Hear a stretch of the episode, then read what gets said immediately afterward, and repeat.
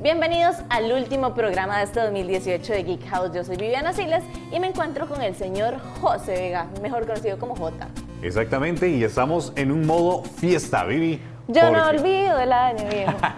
porque bueno, ya estamos en el último programa del año y estamos súper alegres de poder estar el día de hoy acá, pero estoy notando algo, Vivi, estamos como con una nota como rockera, ¿verdad? Es que, es que, miras que la gente que me conoce sabe que yo también escucho metal y hoy se me olvidó mi ropa geeky y entonces ando con una camisa de Judas Priest. Ah, bueno, yo, yo hoy sí me puse la camiseta y ando full Infinity War, ¿verdad? Así que ¿Por qué? Porque hoy vamos a hablar de, temas muy variados y dentro de uno de esos temas va a ser sobre la película de Spider-Man Into the Spider-Verse que fuimos a la premiere y vamos a ver esas impresiones de la gente, además de muchos otros temas más que tenemos para ustedes el día de hoy.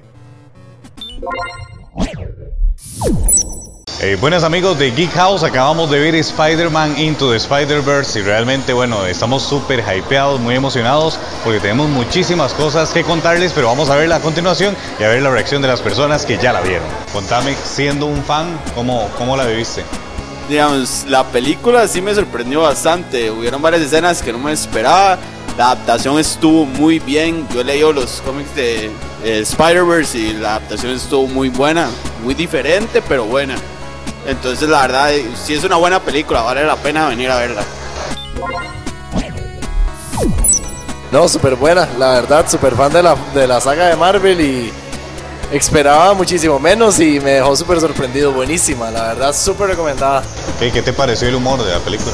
Uh, excelente, la verdad, creo que tanto para grandes como para chicos es súper buena la película y y sí, súper divertida la, la, historia que hay detrás y todo. Es algo diferente, pero bonito y sigue como continuando lo que es Marvel y con Spider-Man, ¿verdad? Eh, sin spoiler, cuénteme qué le pareció la escena post-crédito. Increíble. Uf, la, la oportunidad de ser animada le abre un montón de oportunidades a Marvel de volverse loco con el universo que quiere hacer. Entonces, súper recomendada y no, nada quitarle créditos a las animadas, buenísima.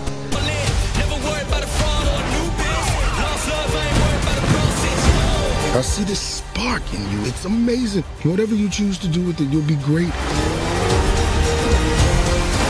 I love you, Miles. Yeah, I know, Dad.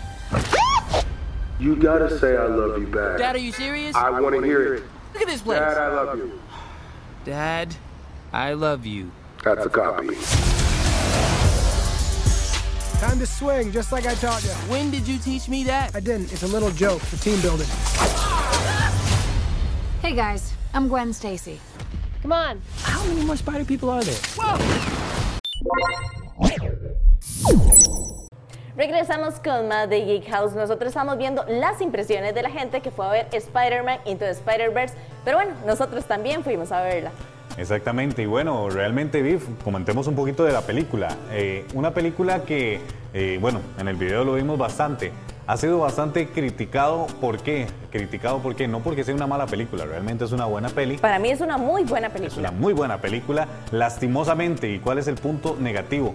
Que salió en la fecha errónea. Sí, posiblemente si el estreno hubiera sido tiempo atrás, incluso antes de Aquaman, porque la gente estaba con ese hype, creo que hubiera tenido un mayor éxito en taquillas, porque la gente está como, ah, sí, sí, Spider-Man, y también tienen como ese sabor de boca de, que, el personaje no ha sido tan bien desarrollado anteriormente en, películas animadas. También que, bueno, eh, se estrena prácticamente al mismo día que Bumblebee. Entonces, eh, eso hace que la película realmente tenga una competencia demasiado fuerte y no tenga el auge que debería tener, porque realmente es una película que hay que aplaudir.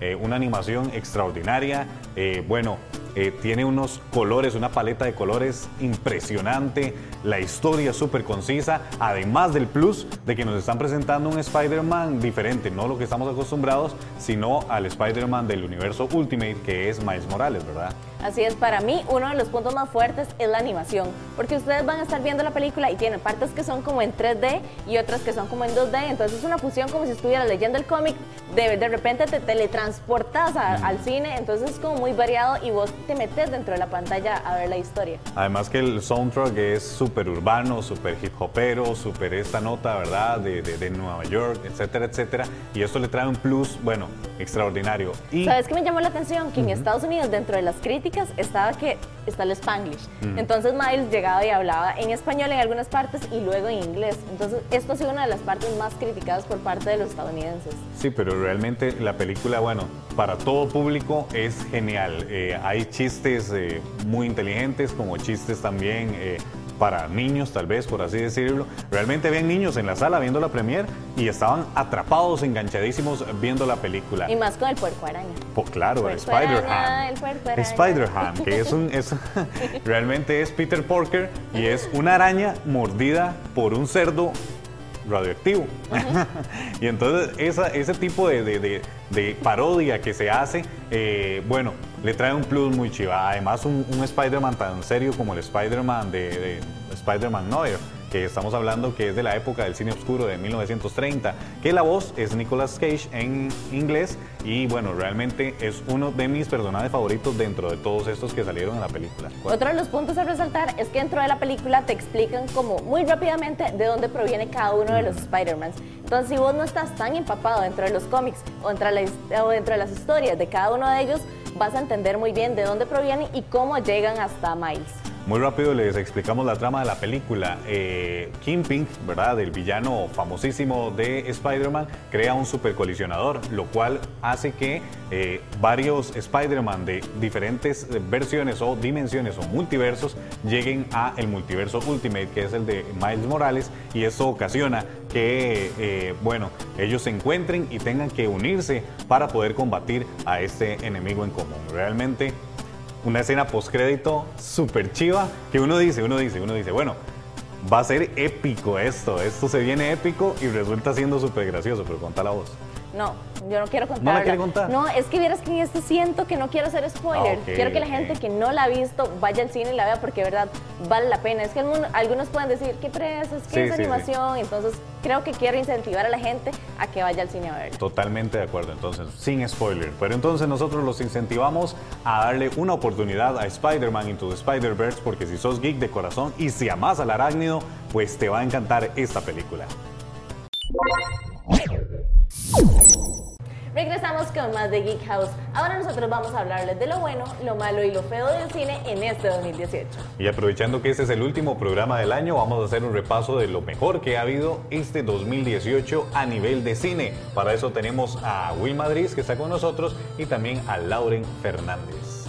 Bienvenidos muchachos, cuéntenos más que todo qué podemos ver en este 2018. Hagamos un repaso así como muy rápido de, lo que tuvimos en el cine. No, más bien muchísimas gracias por la invitación y este año, bueno, para la comunidad geek fue grandísimo porque tuvimos en el cine cosas que, que realmente visualmente las logramos captar y que nos llenó de mucha emoción, ¿verdad Laura? Sí, y creo que también fue un año en el que había mucha expectativa, porque salían entregas o que se venían esperando o que eran como conclusiones, entonces teníamos como todo ese sentimiento de la fanaticada. Sí, perfecto. Bueno, y cuéntenos eh, más que todo ese repaso que decía Viv, ¿verdad? Ese repaso de películas que, vimos en el 2018 y después de eso vamos a ver un poco de cuáles son las que a ustedes más les parecen que son destacables. Yo creo que, bueno, este año tuvimos Ant-Man, tuvimos la segunda entrega de Deadpool, eh, por ahí la imperdible Infinity. Eh, no, no olvidemos que tuvimos Venom también. Tuvimos, bueno, recientemente este mes estrenamos Aquaman, estrenamos Spider-Man Into the, into Spider-Verse, que son dos de, de, las películas que cerraron el año tremendamente. Y la apertura fue con Black Panther. Exacto. Ese fue el boom de este año y en taquilla, en inicio, y tiró súper arriba. Y era vacilón porque como todo el mundo estaba esperando Infinity, nadie tenía esa expectativa tan alta de Black Panther y llega y arrasa. Y no, y la película fue extraordinaria. De hecho, el otro día la vi porque estaba con esa fiebre. Uy, sí es cierto, el 2018 empezó con Black Panther. No, y algo también a destacar, eh, por ejemplo, Estamos hablando más que todo de películas de superhéroes, pero hablemos de películas que son parte de la cultura geek, pero no necesariamente de superhéroes. Por no, ejemplo, Jota, no vamos a hablar de Winnie Pooh. No, yo sé que no, yo sé que no, pero por ejemplo está Bumblebee, que fue prácticamente la que cerró el año, pero también ha, Hay franquicias ahí como Jurassic Park, Fallen Kingdom, que fue una película que eh, sí, eh, reventó en taquilla, eh, increíble también. Y lo que decía Vivi, vamos a hablar de, no se llama Winnie Pooh, se llama Christopher Robin, ¿verdad? No, lo siento, es que tengo ese Winnie Pooh tan creepy en mi cabeza que yo digo, no quiero ver ese Winnie Pooh saliendo de noche de ningún lado. Pero también de las animadas estuvo la segunda de Los Increíbles, que eso Esa me gustó mucho, sí, sí, sí, claro. Claro, ahí se, se apunta. Fue vacilón porque Disney las tiró como en tiempos bastante diferentes, esa y Ralph. Pero eran esperadas ambas. Perfecto, bueno, ahora sí, coméntenos. Vivi, el top. Mm, yo quiero que dejemos a los invitados a que nos digan como su top 3. Nuestro top. Vieras que Lauren y yo estábamos comentando acerca de ese top 3 y tenemos eh, comentarios divididos y películas divididas. Es complicado. Pero sí, realmente sí.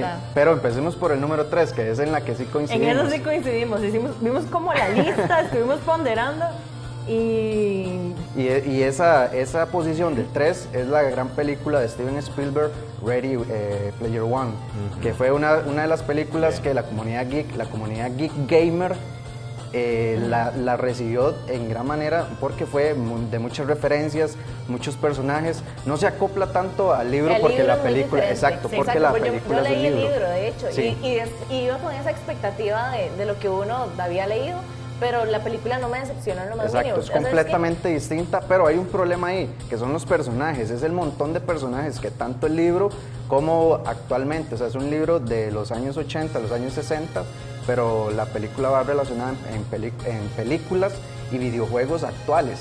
Entonces es un poco complicado tener todos los permisos. Sí, era muy retro. sí, por supuesto. Ah, totalmente. Yo lo que le decía es que, digamos, para ser uno, uno tal vez no tan, tan gamer, aún así le encuentra como esa esencia. Entonces, en la esencia, encontrar referencias de cosas que sí tenemos todos como más presentes y lograron como, como acoplarla. No sé, es una película bien hecha, es, un guion complejo de traer a, la pantalla, pero a mí me gustó mucho. Hablemos más, no tanto de geek, sino que entra dentro de la cultura pop en general, ¿verdad? Sí. Y, bueno, y incluir también todo lo nuevo, ¿verdad? Que, que, realmente lo hicieron. Sale Joker, Harley Quinn en un momento, ¿verdad? Dentro de la película, que es algo súper tuane. Pero bueno, eh, coméntenos ahora más sobre este top. El número dos. con el número 2. En el número 2 estamos, divididos. Nada de acuerdo. Yo me fui por Infinity de segunda. Realmente es, es una película brillante en términos de manejar la expectativa, la campaña que tenía previa, cómo logra traer a pantalla a toda esa gama de personajes tan distintos y que no pierdan su esencia, que era el miedo más grande que había y las conversaciones de y había un montón de teorías, lo que la gente pensaba, lo que se iba a traer eh, cada uno, y al final se logra ese producto que creo que todo el mundo se queda en la sala así como, me podría quedar sentada dos horas más esperando a ver cómo se resuelve. Yo, yo rescato de Infinity, y muchachos, eh, que por fin Marvel logra pegar un villano memorable. Un villano que lo podemos poner casi por debajo, por supuesto, de Darth Vader, de, de, villanos que realmente han marcado un hito, una historia y considero que Thanos va a tener ese, ese auge. No, igual ya Thanos tuvo ese impacto que ahora con los trailers de, Endgame la gente ha estado como loca buscando más información, incluso leyendo más de los cómics para conocer muchísimo más del personaje. Creo que eso es una de las ventajas que tuvo en, en este sentido. Sí, y es importante destacar que esta película de Avengers Infinity War viene a cerrar 10 años de trabajo de lo que es Marvel Studios. Claro en sus superhéroes. O sea, es una película sumamente grande, una franquicia grandísima que cierra con los mejores superhéroes del universo Marvel, con la mejor historia prácticamente del universo Marvel y su mejor villano. Y un presupuesto gigante. Sí, y una taquilla increíble. Will, contanos tu segunda posición. Mis, no, bueno, sí, mi segunda posición yo la voy a mantener. Voy a mantener a, a, Infinity en ah, de no, segunda. pero no era que estaban peleando. Eh, sí, sí, ahí, ahí, teníamos ese, ese, corte, porque ahí me lo medio cambió, pero voy a mantener a Avengers Infinity War este, de segunda pero pues, queremos, llegar, a queremos llegar al primero. El primero sí es. El primero, no, y el primero va a cambiar así, porque va, Lauren va a mencionar una película completamente distinta a la Pero bueno, queremos escucharte a vos primero. ¿Vos? ¿De mí? Sí, sí, sí. Antes de que cambies de opinión. Mi número uno es Aquaman. Aquaman la pongo de posición número uno. Aquaman vino y creó un, no un universo, sino visualmente hizo algo nuevo Tanto así que a mi criterio es que ahora las películas que vienen de superhéroes, tal vez no las del otro año, pero sí las de 2020, 2021, 2022, van a tener que tomar Aquaman como referencia para mejorar lo que ya estamos acostumbrados y lo que viene el otro año, porque Aquaman visualmente es una obra maestra, lo, lo vimos, tuvimos escenas fantásticas, unas referencias a los cómics, a películas animadas y a este, historias de origen sumamente grandes. Ahora estamos hablando de que estás eh, queriendo decir de Warner Bros., ¿verdad? Tomar Aquaman como referencia o todo el universo de superhéroes. Sí, exacto. En el universo de superhéroes, en el universo de películas de superhéroes, vamos a tener un cambio completamente porque Aquaman, James Wan en especial, eh, creó un hito sumamente nuevo. Eh, podemos compararla con películas con Star Wars, El Señor de los Anillos, la temática de Indiana Jones en una sola película. Entonces, todo eso, recopilarlo con historias fantásticas, con personajes muy buenos como los que tiene DC, Aquaman, Mera, que es otra cosa, todo eso creó un hito nuevo en lo que se refiere películas de superhéroes. Bueno, entonces ahora vamos a ver la otra posición número uno, a ver si es cierto que Aquaman es la número uno del 2018. No, no. Eh, yo creo que, lo que en lo que sí coincidimos es que es un superhéroe eh, y también está como solito de su universo. Yo tengo a Black Panther de primera.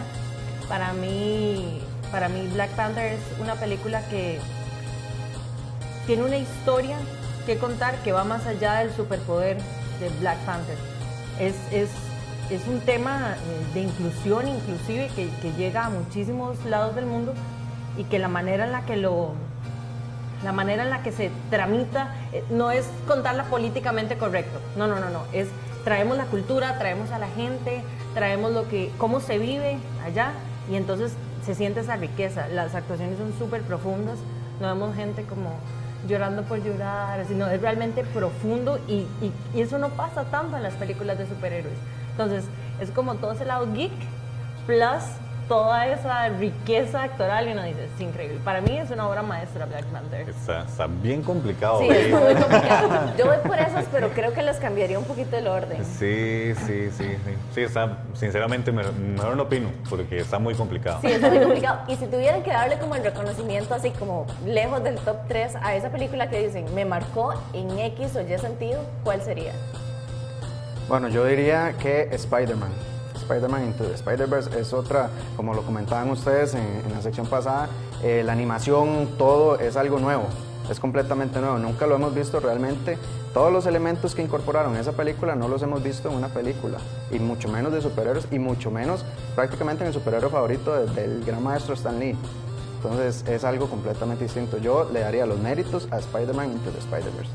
También se lo doy una animada, pero sería a Ralph por traerle como a las nuevas generaciones todas esas referencias retro de cosas que ha arrastrado Disney y las franquicias eh, por tanto tiempo. Entonces creo que Ralph tiene como ese puntito positivo. No, no me gusta el guion, pero en animación y trayendo todas esas cosas como a la nueva generación, me encanta.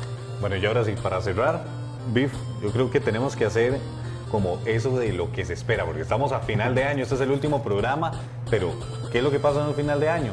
Que viene ya el siguiente año 2019 y qué es lo que vamos a esperar. Sí, haciendo como las metas de cuáles películas tengo que ir a ver al cine, cuáles son.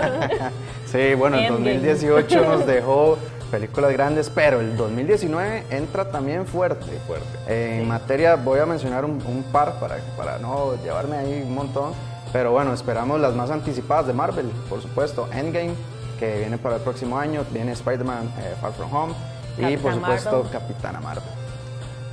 Joker también, creo que hay muchísimos, todo el mundo se está moviendo así, como con esas imágenes que salieron y todo. Bueno, salieron la mitad de la película. Salió el rodaje, hay un clip completo corriendo por el Pero Joaquín Phoenix, Sí, es un actorazo, es un actorazo. ¿Y, qué más? ¿Qué más? Viene eh, Shazam. También. Shazam viene para el próximo año, así que Billy Baxton se prepara por ahí. Perfecto. Y Disney también nos trae bastantes. Disney trae, acuérdense que trae live actions. Sí. Ah, sí, sí. Nos trae, ah, nos trae Aladdin, nos trae el Rey León, entonces tenemos mucho, mucho y el para director el es Tim Burton. Sí.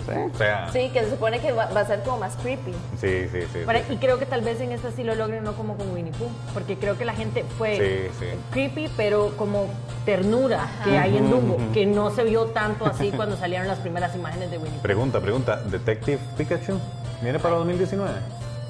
No estoy segura. No estoy muy segura. Sí, sí, sí. Sí, sí, sí. Producción, producción nos dice que sí. Están confirmando. Es que es la emoción de terminar el año y todos estamos emocionados. No sé por qué la tenía fuera del radar. Ah, sí, sí.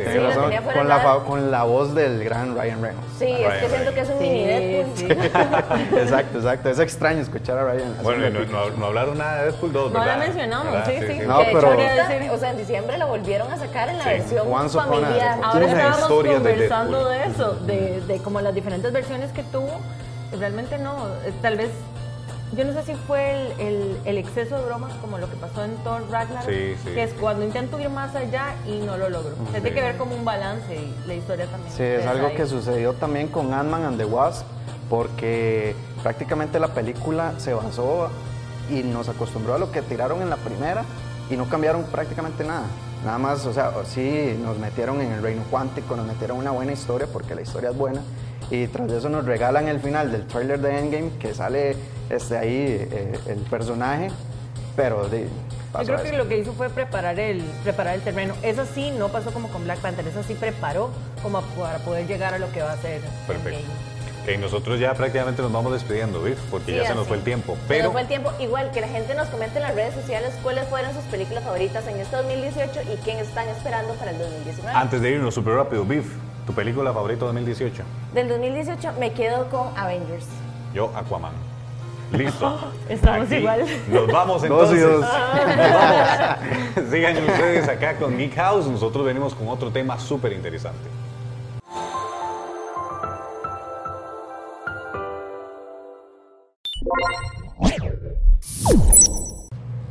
Regresamos con más de Geek House y ahora vamos a hablar del empoderamiento femenino en los esports y en la cultura geek en general. Para eso me acompañan Daniela Ballestero y Paula Aguilar, quienes nos van a contar toda su experiencia en este recorrido. ¿Cómo están, chicas?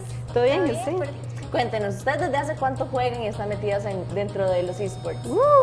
eso es muy difícil de, de, comentar realmente. Desde uno, desde chiquitico, como que se le formó como esa pizca de interés como los videojuegos.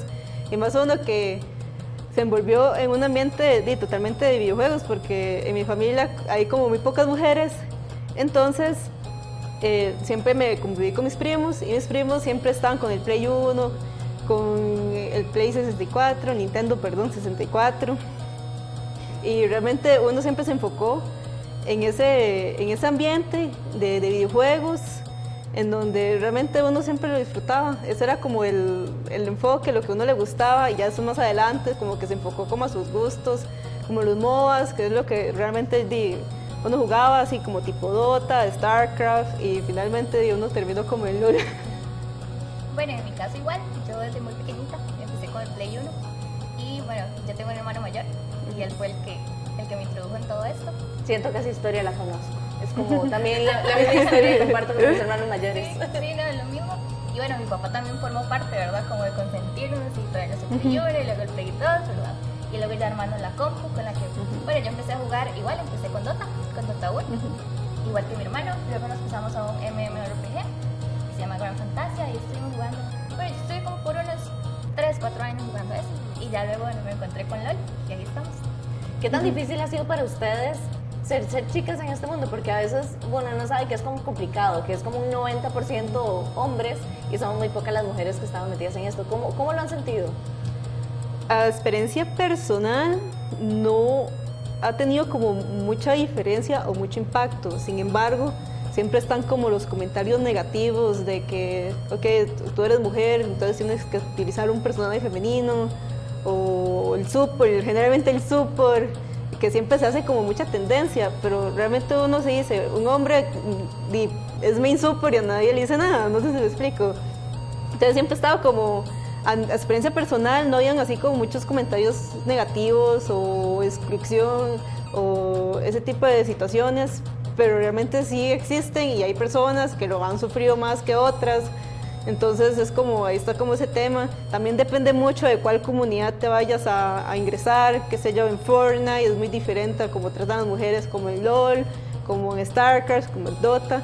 Entonces es como muy diferente en el aspecto en donde tú te vayas a enfocar o envolver.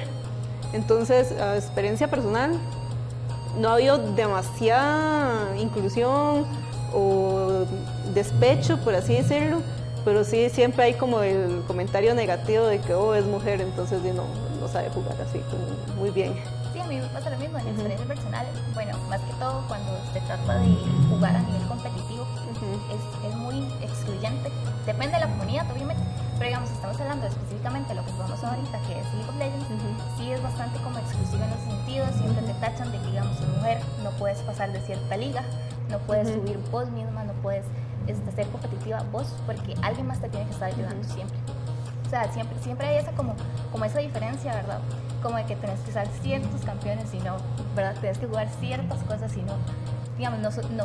Y siempre, siempre, digamos, si estás en, una, en un sistema competitivo, siempre te van a echar de menos. Siempre vos vas a ser la que hace algo mal, siempre vos vas a ser la que, la que está como en, no, no, estás en nivel junto con los demás hombres, digamos. Entonces es un toque difícil, digamos, como el hecho es como de sobresalir. ¿Y ustedes cómo han visto el panorama, ya que han estado tantos años en esto? ¿Cómo han ido viendo el crecimiento de las mujeres? ¿Ahora hay más? ¿Cómo lo han notado? Claro que sí. Es ahora, yo creo que ahora sí hay muchas más mujeres que antes. O sea, y se ve, porque se nota, digamos, antes era como muy escondidillo, como que uno lo hacía, ¿verdad? Y siempre era como, uy, no, ojalá no noten que soy mujer. Uy, no, ¿verdad? Como, y ponerse como un nick de hombre para tratar de cambiarlo, ¿verdad? Y todo. Pero ahora yo creo que hay mucha, mucha, mucha comunidad, digamos, mujer en la comunidad gay. Y eso también tiene mucho que ver con los movimientos eh, feministas que han habido durante esta temporada.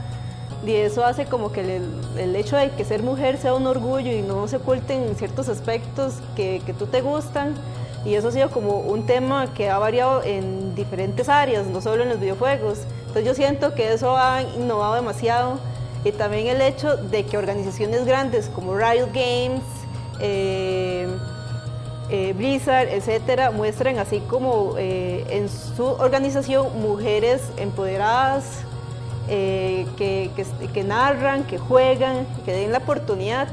También ha habido como un tema de controversia de que porque hay una liga solo para mujeres y la otra liga es como solo de hombres, pero eso es como otra historia y yo siento que más bien el hecho de que haga una liga solo para mujeres es como para incentivar que las mujeres se inicien y realmente porque eso es muy difícil. Digamos que hay mujeres que tal vez sí tengan las ganas, pero tal vez por los mismos comentarios, por la misma inclusión que le dan, tal vez tienen como miedo a lidiar con eso o que no sean capaces, porque yo pienso totalmente contrario, que son totalmente capaces de hacer lo que ustedes quieran para lograr sus objetivos, pero hay gente que sinceramente y como que es como me limpio las manos, no quiero, no quiero pasar por todo esto y pues se van, por así decirlo, o nunca aparecen, cuando realmente hay bastante talento en todo lado. Entonces, sí, eso es bastante. También, retomando el tema pasado de que, eh, más que todo en League of Legends, se da el, motivo de que, digamos que tú juegas un dúo. Y si tu dúo es hombre, ya te están cargando.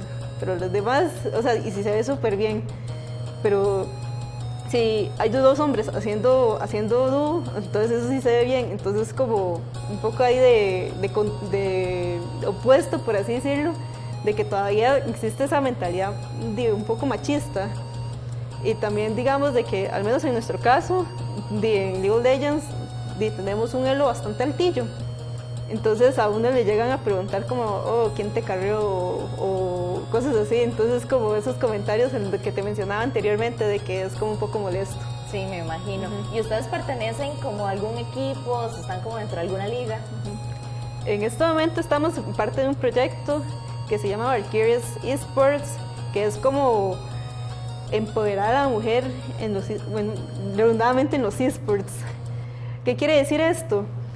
Que el hecho de que exista este movimiento, o sea, me alegra muchísimo y me, estoy totalmente encantada de ser parte de, este, de esta iniciativa, porque así mujeres que están en su casa y que tienen el talento y si quieren, porque, o sea, si, a pesar de que uno no tenga las habilidades, aquí uno se viene a aprender, uno siempre viene a aprender, uno nunca, nunca termina de, de, de saber las cosas. Que el hecho de que tengan esa iniciativa, de que vean de que hay mujeres, y no solo en League of Legends, sino también está en, en CSGO, en Fortnite, en Dota, y el hecho de que... Call of Duty. Ah, Call of Duty también, y el hecho de que este movimiento se esté dando en Costa Rica y esa iniciativa es totalmente enriquecedora, porque así es como, así como que tú motivas a las demás mujeres a decir, pucha, voy a ponerle y voy a ingresar. Y por dicha, eh, este proyecto se está consolidando en este momento y si todo pasa bien, estaríamos ingresando a la Liga Nacional, bueno, la Liga Tica Leyendas en el circuito nacional como, como equipo para ver cómo nos va, ¿verdad? Bueno, ya nosotros habíamos tenido a Felipe que nos había estado hablando un poco de la Liga Tica Leyendas, entonces ya saben, también vamos a tener la parte femenina. Y si alguna chica quisiera también formar parte de ustedes. Ah, claro que sí, bienvenida. Ahí nos, van... puede contactar a nosotros dos. Este, de hecho, bueno, nosotros hicimos este, un post en un grupo muy conocido que se llama League of Legends Costa Rica. Y ahí está el Facebook de ella, el Facebook mío, y nos pueden contactar ahí por un mensajito y nos pueden decir, nosotros con mucho gusto. Bueno, entonces ya saben, si ustedes son chicas y también quieren formar parte de esta comunidad de esports, más que invitadas. Y nosotros continuamos por acá en Geek House. Y nosotros seguimos eh, por acá en Geek House y tenemos dos invitados súper especiales que es Edwin Campos, también a Gabriel Jiménez que nos acompañan Viv y nos van a hablar sobre videojuegos. Así es, vamos a hacer un recuento también de los videojuegos más impactantes de este 2018. Chiquillos, ustedes, yo sé que quieren generar controversia y todo lo demás, pero díganos, ya, sabemos que Dios de la Guerra fue denominado ahí como, ajá, ajá, el mejor del año, pero hagamos un recuento. Bueno, yo creo que en realidad em, ha sido un año en realidad increíble para lo que son videojuegos. Hemos tenido juegos de altísima calidad, eh, como ya lo mencionamos, mismo God of War, juegos como Spider-Man, juegos como Red Dead Redemption. Y me parece que marca la pauta para el próximo año en realidad tener juegos aún de más alta calidad, ¿verdad?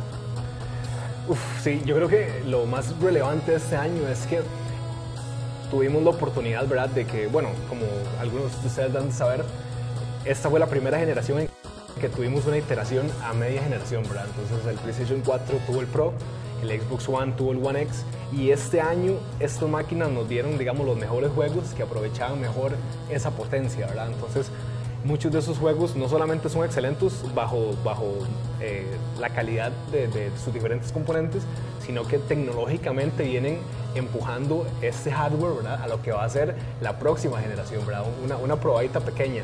Entonces, no solamente tenemos la gran calidad, por ejemplo, de Red Dead Redemption 2, ¿verdad? Dentro de su actuación de voz y sus escenarios y su mundo abierto y todo esto, sino que, por ejemplo, la versión de Xbox One X viene a ser este, considerado por muchos un milagro tecnológico, ¿verdad? Dado la, la calidad que tiene en los assets, ¿verdad? Las texturas, resolución 4K nativa y que ahora pues están los rumores de la versión de PC, entonces eso ha sido parte de lo bonito de este año, ¿verdad? Han habido juegos increíbles ¿verdad? Como Spider-Man, God War, pero que nos están llevando un poquito a lo que va a ser la próxima generación de tecnología, ¿verdad? Luces, todo esto que viene ahora de ray tracing y demás, que ahorita no lo podemos ver, pero que son las expectativas que vienen para la Eso me parece súper chido lo que está mencionando Gabo, porque ahora estamos mencionando la diferencia que hay en realidad de los juegos del, principio de la generación de la consola a los, a la consola final eh, juegos como en PlayStation 1 se notaba mucho. Estamos mencionando el famoso Final Fantasy 8, ¿verdad? Que es cual muchas veces le acercaban la cara y parecía que tiene un derrame que te mete la cara. más al que el otro.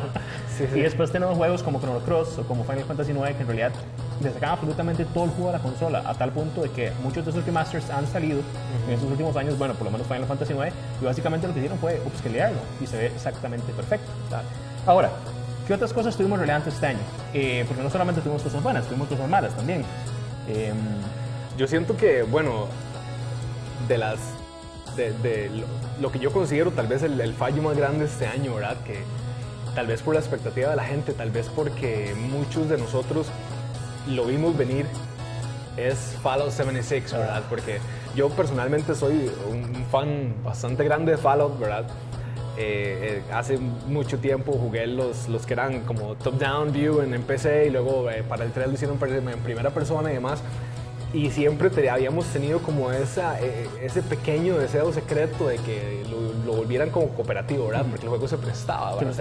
Entonces llega Bethesda y nos da un, un MMO de, Fallout y la gente se quedó como suave en toque, o sea, yo no quería jugar con 20 más, yo quería jugar con mi primo, ¿verdad?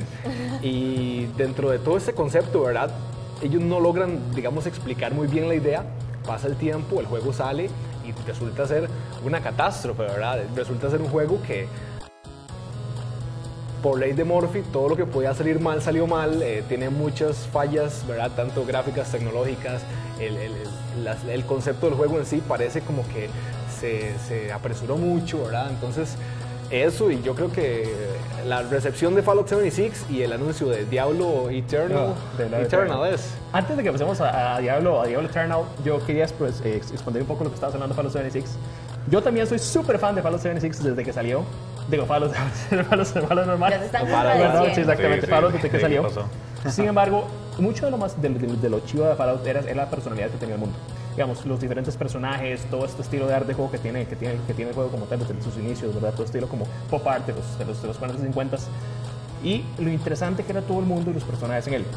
Fallout 76 llega y te quita todo eso. no tiene te, te quita el estilo visual, no ah. tienen NPCs, no las historias te las cuenta un, una de dos, te, encontrás un, un, un, un papel, un ah. que dice, recoja 20 chapas y usted, bueno, no tengo nada más que hacer. está, bien. está bien. y mucho el, siempre la defensa del juego ha sido que es divertido cuando vos estás jugando con tus amigos. Pero yo, yo, yo, puedo tirarle piedras a, a, una pared con mis amigos y puedo hacerlo divertido, ¿verdad? No necesariamente todo por qué pagar por un juego. Y es que es un argumento un poco difícil de digerir porque, a ver, este año también nos trajo Sea of Thieves. Sea of Thieves en lanzamiento, ¿verdad? Bueno, Sea of Thieves es este juego de piratas, ¿verdad? Que es de mundo abierto, que es exclusivo de Microsoft. Y que cuando salió el juego era extremadamente lo que le hicimos bare ¿verdad? O sea, casi no tenía mucho que hacer. El juego a grandes rasgos era un, motor gráfico, ¿verdad? De, eh, de, muy alta calidad gráficamente, es increíble, es hermoso, es enorme.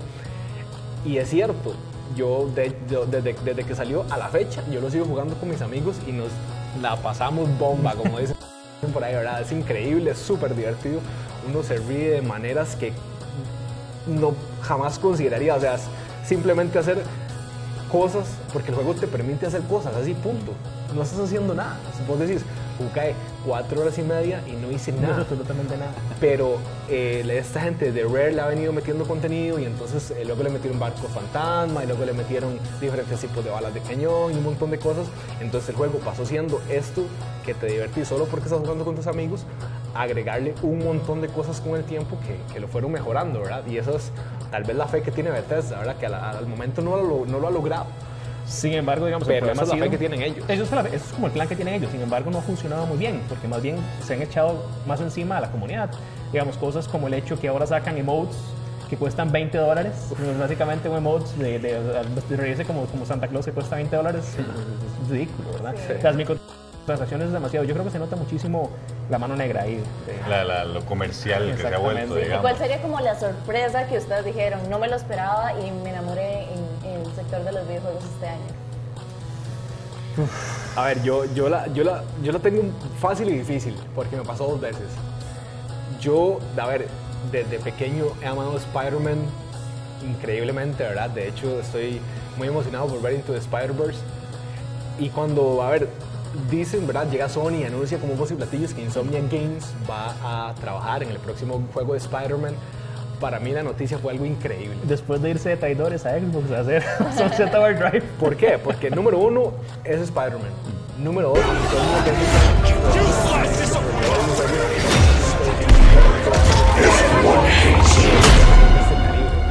en, en, un buen tic uno decía, más cuidado, falla. Y lo logra.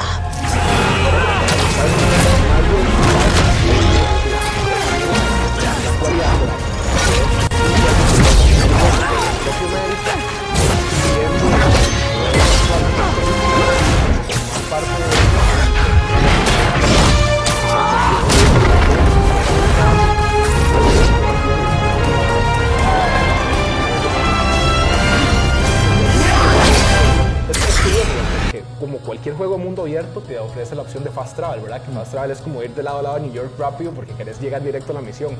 Pero columpiarse entre los edificios Uno no quiere es usar tan cool que yo lo usé solo porque te dan un trofeo por usarlo.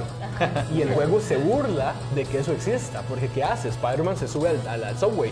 Entonces está Spider-Man así, ¿verdad? Esperando en el subway. Y hay una persona leyendo el periódico, una nota de James Jameson que dice, Spider-Man es una amenaza, ¿verdad? Y el man ve el periódico y ve Spider-Man y así. Entonces me encantó, ¿verdad? Y por otro lado, God of War. Porque creo que a ver, a mí God of War siempre me ha encantado porque la, la, la, tragedia de Kratos siento que se desarrolló bien. Pero yo había demasiado cansancio en la... En la, en la Total, es que... Ah, la gente estaba cansada de hacer lo mismo una y otra. Llega un punto de que te, te, te, gusta el personaje, pero es un poco cansado es como lidiar con una persona súper que siempre está enojada porque sí, ya, ¿verdad? Entonces dicen, ok, vamos a lanzar este God of War y, lo, y el gameplay va a ser diferente, la historia va a ser diferente y Kratos ya no es una persona muy enojada es un papá y es serio y está tratando de criar a su hijo. Entonces la, la mente te hace un cortocircuito, ¿verdad? Te dice, esto es de God of War y ellos quieren hacer esto.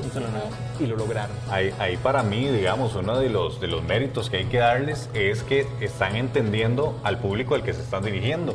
Que ya no es el mismo de carajillos que llegaban del cole a tirar el bulto por ahí y sentarse a jugar por horas, sino que ahora somos padres de familia, que tenemos un hijo o hijos o familia o etcétera, etcétera, con un nivel de madurez totalmente diferente y vienen a hacer este God of War y y realmente darles en el puro corazón a es uno. Que es eso, exactamente. Hay, hay, hay, mucha, en realidad se identifica, hay mucha, se identifica muchísimo con el personaje. Claro, por supuesto. Sí, sí, creo que la narrativa sí la, la trabajaron demasiado bien para que uno se, se enganchara. Exactamente, partes, digamos, como el hecho cuando, cuando ya eh, Atreus se, da cuenta que es un dios y empieza a tratar mal a los, a, a, a los mortales y Kratos dice, oh no, oh no, ¿qué está pasando aquí? Estoy creando un monstruo. claro, no, claro. Y es que personalmente fue un viaje que yo disfruté mucho porque, bueno, dentro del, game, del gremio gamer, ¿verdad? Está esta decisión de, ok, me compré este juego, ya lo pasé, lo platino, no lo platino. Pero God War tiene la particularidad de que el juego está tan bien hecho y tiene tanta trama y está tan bien desarrollada que yo siempre digo a la gente, si usted este juego no lo platina, se perdió la mitad de la trama. Es cierto, porque, porque sabes qué pasa con Atreus y Kratos, pero todo el resto del mundo, ¿verdad? Y toda la construcción que hacen para insertar a Kratos, ¿verdad? En una mitología diferente, en un mundo diferente, dioses diferentes, todo es todo nuevo. Y tiene muchísima personalidad, digamos, solo el hecho, digamos, de que vos vas de un lado al otro en el, bote y te van hablando y te van contando las diferentes historias con la cabeza de, de Mimir, ¿verdad? Eso igual le da muchísima interacción y te, te hace que en realidad quieras conocer más del mundo. Totalmente. Y si hablamos del 2019, ¿cuál es la apuesta de cada uno? ¿A qué, ¿A qué, le tenemos más fe? Sí. ¿Cuál va a ser su apuesta? ¿Qué va a decir? Este juego va a ser el que eh, va, Edwin, a marcar Edwin este lo pegó la vez pasada. Así yo, que... yo, diría que definitivamente Kingdom Hearts, Kingdom Hearts 3. Kingdom, eh, Kingdom Hearts es un juego que, bueno, ya prácticamente tiene 18 años de haber salido el primero. Sí, yo creo que son 18 años. Y a mí me hace mucha gracia porque ahora que mencionan ese juego que en realidad uno nunca va a esperar que le gusta, que le va a gustar y en realidad terminó enamorándose, eso fue lo que me pasó con Kingdom Hearts. Yo cuando estaba eh, cuando salió el primer Kingdom Hearts tenía, creo que eran 10, 15 años, 16, años, y yo estaba en mi mejor etapa de esa, de usar gabardina y crawling en my skin y todo me duele, ¿verdad? yo no, yo no juego esa cochinada de juegos, yo quiero juegos, yo quiero God of War, exactamente, si uno... Yo quiero violencia. Yo quiero, violencia, exactamente. Y yo tuve la suerte que un amigo básicamente me hizo sentado enfrente de un tele y me dijo, usted juega esto y no se va a mi casa hasta que jugaste un rato y en realidad me enamoré. Es, es increíble que 18 años después estamos esperando el tercer juego, a pesar de que tenemos un montón de juegos de diferentes consolas, un chiste muy regular, recurrente es que Kingdom Hearts no tiene, no tiene un mismo juego en dos consolas iguales. Para jugar todos los juegos tenés que jugarlos hasta, hasta en calculadora. Para... sí. Gabriel, contanos. Y fue pucha, ok, a ver, yo, y al igual que Edwin, bueno, es que yo conozco a Edwin hace años. Como 18, eones, 18 años. Como tres lustros. Entonces, Kingdom Hearts ha sido un viaje que hemos vivido juntos. Y yo, a ver, para, el juego, aparte de que promete ser muy bueno, hay mucha nostalgia en él. Exactamente. Pero yo digamos, como para no repetir, le tengo miedo y mucha fe a Devil May Cry 5. Porque yo, eh, bueno, de mis juegos favoritos son los de acción. Todo lo que es Hack and Slash, Bayonetta, Devil May Cry, eh, Vanquish, todo ese tipo de juegos, ¿verdad? De japonés, arcade y combos. Y Básicamente lo que saque Platinum. Ajá, me encantan. Y Devil May Cry es un juego que ha estado súper ausente, ¿verdad? De hecho, la, la iteración anterior fue este reboot que a la gente no le gustó porque era otro Dante y otro mundo y no, no sé qué. Y ahora, ¿verdad? Capcom dijo, ok, ustedes quieren un Devil May Cry, Tuanis, le vamos a conseguir a todos los japoneses que son expertos en Capcom en ese tipo de juegos y los vamos a poner a bretear a ver qué sale. Y lo que están haciendo no se ve tan mal, ¿verdad? Entonces de pronto decís, ok, hay esperanza de que el juego sea bueno, porque a ver, el 4 no fue malo. El problema del 4 es que lo jugás dos veces para poderlo terminar. Exactamente, tenés que ir de vuelta, tenés que repetir los mismos stages. Entonces, yo le tengo miedo, ¿verdad? Porque quiero que sea bueno y a la vez me voy a decepcionar mucho si no lo es. Que siempre, siempre es el riesgo, ¿verdad? Yo siento que en realidad tiene muchísima personalidad. Yo siento que sí, sí, mantiene como ese estilo de El My Cry, sobre todo que es mucho más alegre y mucho más divertido que algo que se viene de, que se de My Cry 3, que, que, es más que todo... Es un juego que, se burla de sí mismo porque sabe que, es, que es una cosa ridícula, pero Total. es muy diferente cuando vos sos parte del chiste, cuando los demás se ríen de vos. Correcto. Ah, lo que yo he visto me ha gustado mucho. Me preocupa un poco las diferentes tipos de malas mañas de microtransacciones que pueden influir, ¿verdad? Sí. Es, ya, ya, ya sabemos que Capcom es demasiado agresivo, sobre todo. Bueno, una de las cosas malas que ha pasado este año, que ha sido básicamente ridícula, el que han agregado, agregaron anuncios a Street Fighter V mientras estás, mientras estás jugando para poder conseguir un poquito del currency de Fight Money. juego. Fight Money, exactamente. Perfecto. Nosotros vamos a guardar toda esta conversación y la volveremos a ver en el 2019 a ver si las apuestas de verdad funcionaron como el caso de Edwin y el Dios de la Guerra en este año. Y así como se nos acaba el año, también se nos acaba el tiempo del programa. No, no quiero, no quiero. Bueno, hagamos, las dos. hagamos como un tipo de conteo, así como para despedir. Sí, no me quiero ir, no me quiero ir. Empiezo a desvanecer. No, no. Así que muchachos, de verdad que gracias por habernos acompañado, Edwin. Gabriel, eh, Vivi, eh, un privilegio poder estar con ustedes también. Esperamos que tengan un 2019 lleno de muchas bendiciones, lleno de, de muchos juegos, por supuesto. Y de muchas películas. Y de todo lo que es este ambiente comunidad geek, que para nosotros realmente es una pasión. Así que nos despedimos del año y nos despedimos del programa del día de hoy, eh, deseándoles a ustedes realmente que pasen, bueno, de maravilla. El mejor de los años y verdad, muchísimas gracias por habernos acompañado en todos estos episodios del 2018. Para el 2019 les vamos a tener un montón de cosas nuevas, nuevas secciones, más premios, sorteos, un montón de cosas. Entonces esperamos que nos acompañen en el 2019. Así que muchachos, esto es Geek House.